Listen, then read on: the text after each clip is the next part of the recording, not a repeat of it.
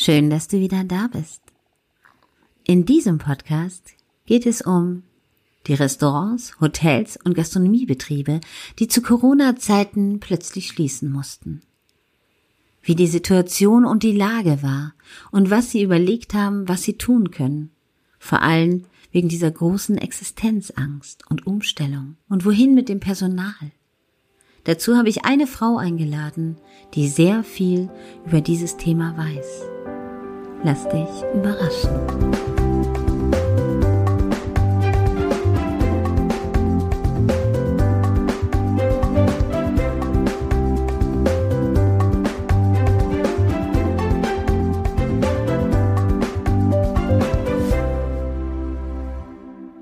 Hallo, hallo, ihr lieben Zuhörer. Ich habe heute einen Gast für uns, der uns erklärt, warum fühlen wir uns in manchen Restaurants richtig wohl oder auch nicht. Oder in einem Hotel. Gerade jetzt in der Corona-Krise ist es ja eine seltsame Situation, wo alles zu hat. Sie ist dafür zuständig, dass, wenn wieder offen ist, alles wieder schön ist. Herzlich willkommen, Sabine. Herzlich willkommen, Claudia. Bitte sag doch mal, was genau machst du? Und was machst du vor allem zurzeit? Ja, ich bin Designerin für visuelle Kommunikation und ich berate und unterstütze Hotels oder Gastgeber im Allgemeinen bei allen Stilfragen, hauptsächlich bei visuellen Themen. Das heißt, ich achte darauf, dass alle Stimme, alle Sinne bedient werden und dass das Gesamtkonzept mhm. passt und man sich wohlfühlt. Das hört sich jetzt sehr professionell an und ist es ja auch, aber wenn man sich das jetzt vorstellen möchte als Gast, heißt das jetzt, dass du dazu sorgst, dass die Möbel, die Gardinen, die Türrahmen, die Fenster, die Farben, dass alles, was man sieht, was man berührt, dass das zusammenpasst? Ja, genau. Und danach richte ich mich nach der Positionierung, wenn man mal rausgefunden hat, was für eine Nische man belegt oder wer man ist, was für ein Typ man ist, was für Kunden man ähm, bedienen will und haben will, dann sucht man die passenden Stilmittel raus. Da geht's dann um Haptik, also wie soll sich was anfühlen, was für Materialien, nämlich Naturmaterialien oder Kunststoffmaterialien. Und so gibt es einen Stilmix, der ganz individuell auf die Gastgeber und vor allem auch auf die gewünschten Gäste ähm, optimiert ist. Jetzt muss man ja zugeben, wenn man jetzt so um bestimmte Bereiche kommt, hat man nicht immer das Gefühl, dass das so ist. das sage ich jetzt mal so rein aus meinem Herzen. Ist es jetzt die höhere Kategorie oder ist es in sämtlichen Restaurants, wo man so gestaltet oder nicht gestaltet? Das ist ja total unterschiedlich. Bist du jetzt ähm, für sehr teure Geschäfte zuständig, für hochwertige Hotels oder machst du auch kleine gemütliche Restaurants richtig schön? In welchem Bereich arbeitest du genau? Ich arbeite für alle. Es gibt ähm, Gastgeber, die haben da von sich aus ein sehr gutes Gespür, aber es gibt natürlich auch sehr, sehr viele, die da kein Gefühl dafür haben. Und ähm, manchmal, also man braucht natürlich auch etwas an Wissen, damit man genau weiß, mit welchen Mitteln man gegen irgendeine Sache gegensteuern kann, gegen ein Problem. Zum Beispiel, wenn es halt, wenn, wenn es unangenehm ist, sich da drin zu unterhalten oder wenn, wenn man keine Ruhe findet, wenn der Gast Stress hat. Es ist ganz wichtig, dass man ihn auch an der Hand nimmt. Zum Beispiel ist ganz oft, wenn ältere Leute einen Gastraum betreten, dass sie sich unwohl fühlen und sofort irgendwie schauen, wo finde ich den Ausgang, wo finde ich Toiletten. Und das kann man über Wegeführung, kann man das ganz einfach ähm, äh, klar präsentieren oder klarstellen und dann können sich die Gäste total entspannen, weil sie sich einfach Interessant. Fühlen.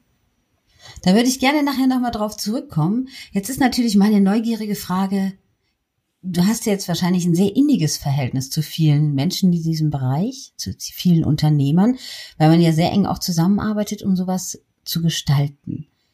Wie geht's den Menschen denn jetzt im Moment?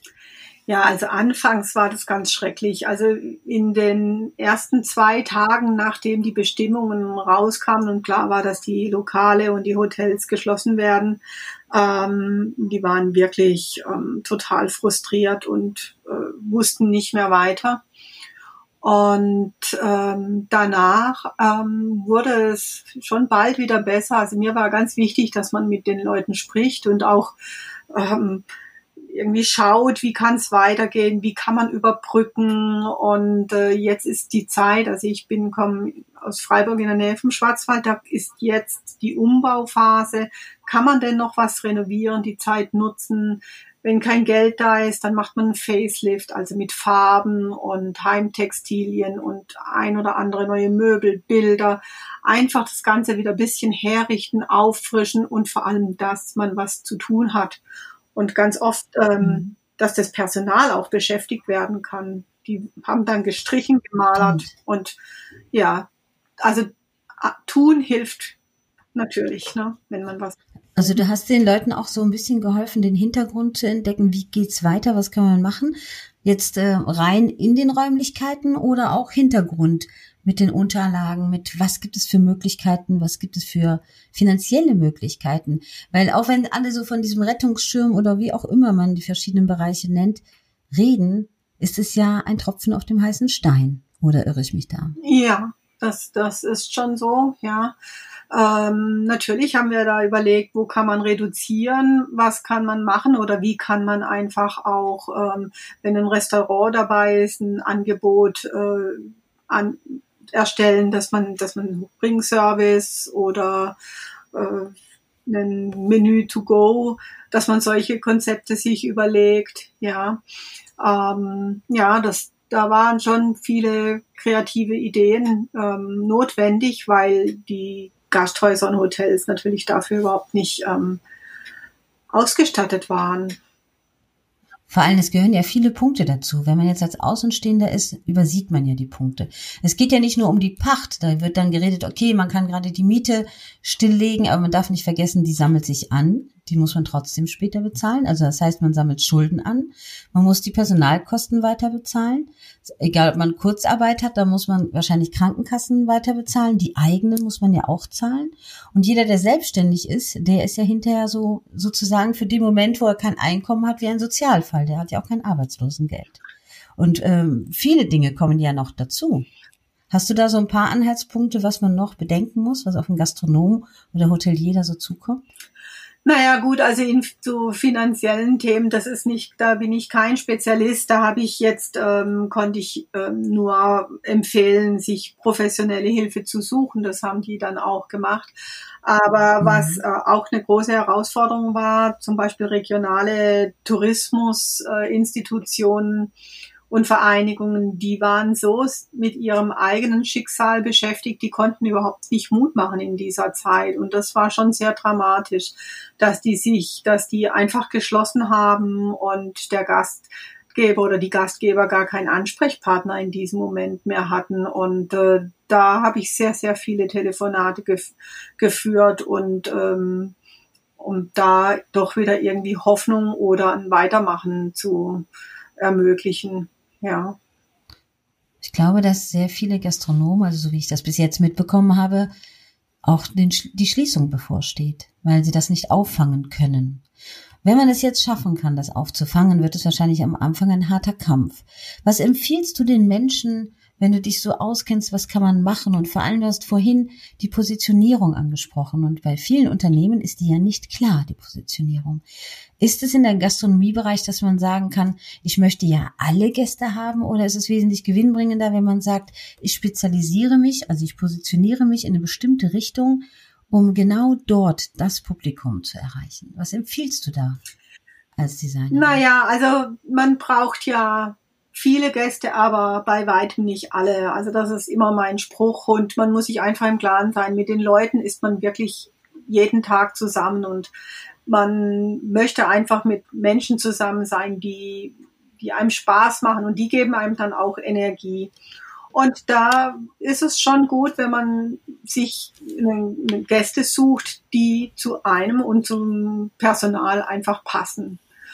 Und ja, das, was ich auch eine sehr große Chance finde, ist, dass man einfach auch sich eine Nische sucht und ähm, gar nicht unbedingt immer alles anbietet, sondern eben sich reduziert und darin dann halt richtig, richtig gut ist. Ja, es gibt ja so bestimmte Lokale oder Hotels, ich habe jetzt einen Namen im Kopf. Ich weiß nicht, ob das jetzt so positiv oder negativ für manche rüberkommt, aber das hört man immer wie Schindlerhof zum Beispiel oder Schindlershof. Das ist ja zum Beispiel eine Kette, wo man oder ein Hotel, wo man immer wieder hört, die machen diese Kleinigkeiten, diese Aufmerksamkeit. Wie zum Beispiel für Omis eine Döschen mit Brillen, die jetzt nicht gut lesen können oder für ältere Leute. Okay, mit einer Brille, da gehöre ich dann bald wahrscheinlich auch schon dazu. Oder man achtet, man achtet darauf, dass die Speisekarte schön gedruckt sind, dass das auch jemand lesen kann. So Kleinigkeiten für den Gast. Oder man hat da den Spruch, geh eine Extrameile für deinen Gast.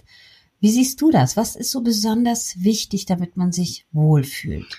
Für mich sind Gastgeber Erinnerungsdesigner.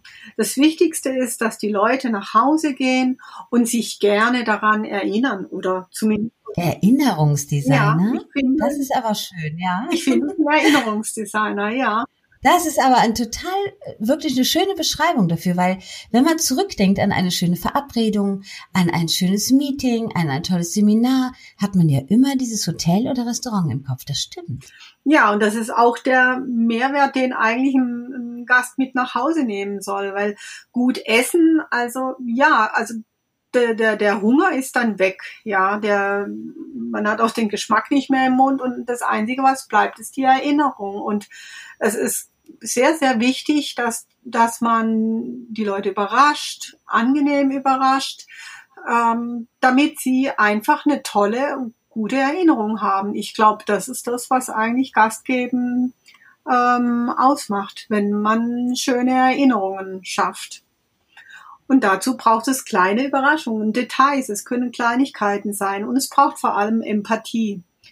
Empathie, das ist ähm, ohne Empathie geht es im Gastgewerbe überhaupt nicht. Also das stimmt. Genau. Das stimmt und da muss ich ganz ehrlich einwerfen, dass leider man kann das schönste Hotel, das schönste Restaurant der Welt haben, aber wenn der Mensch, der da drin arbeitet, das zerstört, ist das ganze Ambiente weg.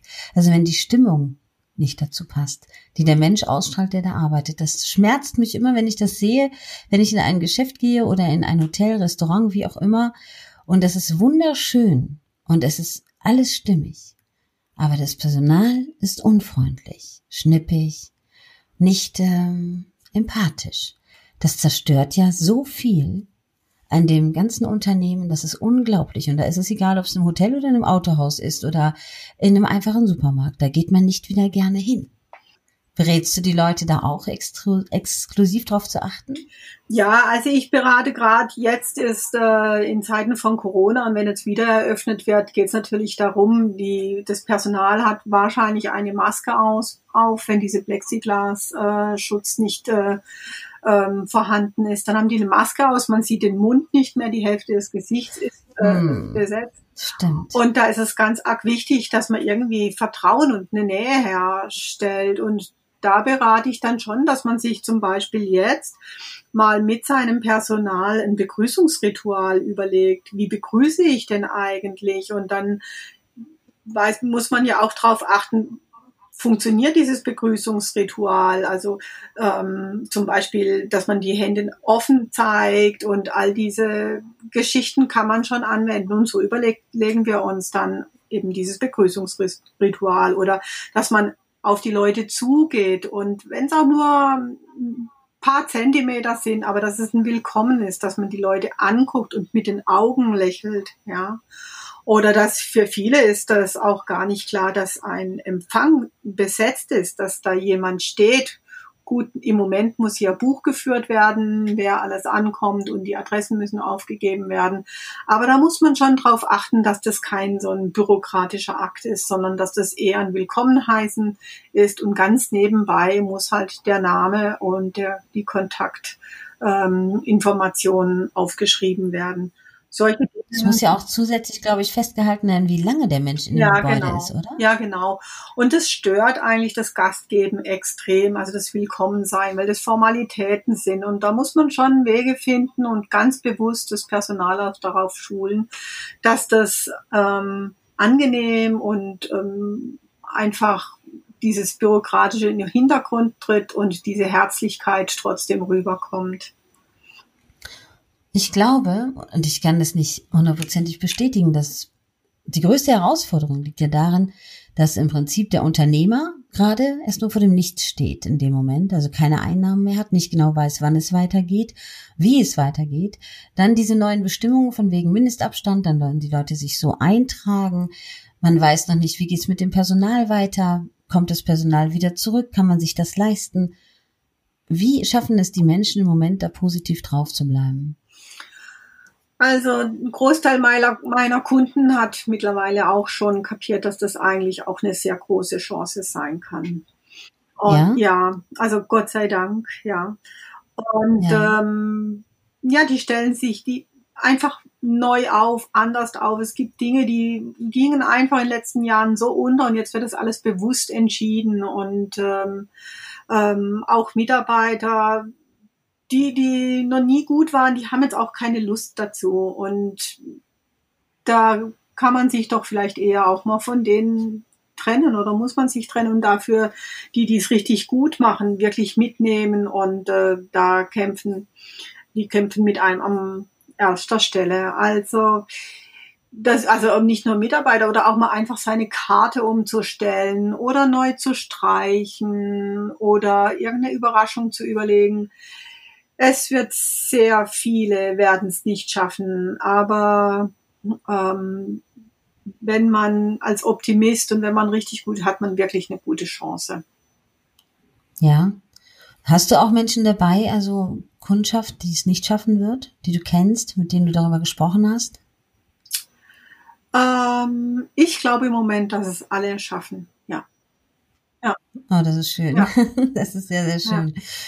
Corona gibt den Menschen ja auch eine Chance, in ihrem eigenen Land mal festzustellen, wie schön das eigentlich ist.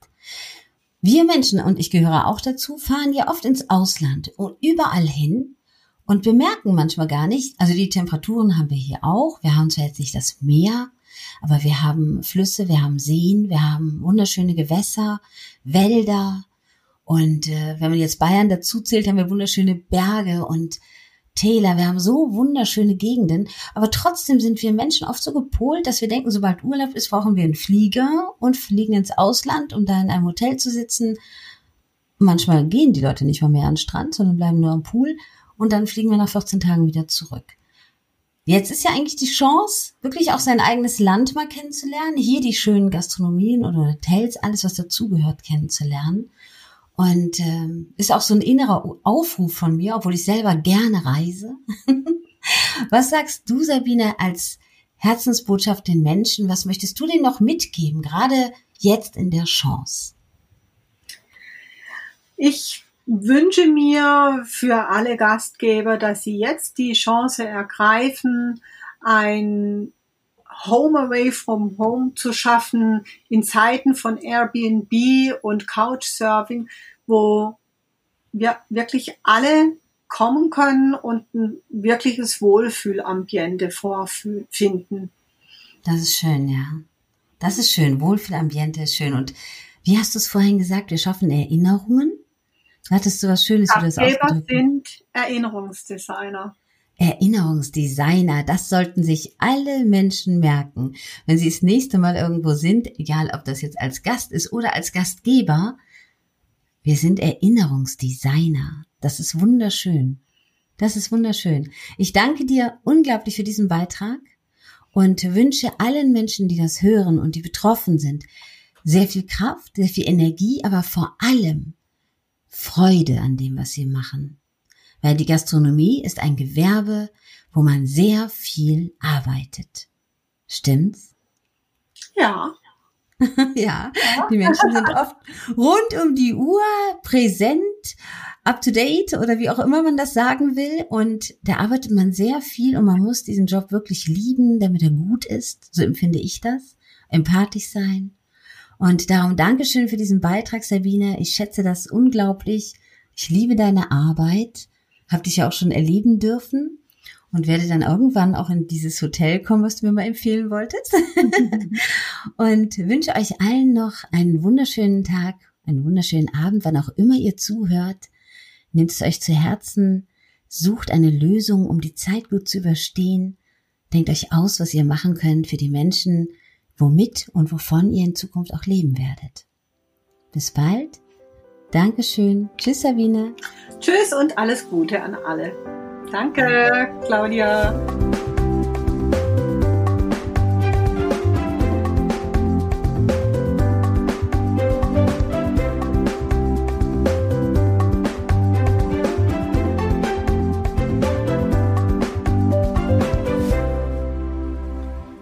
Mai 2020.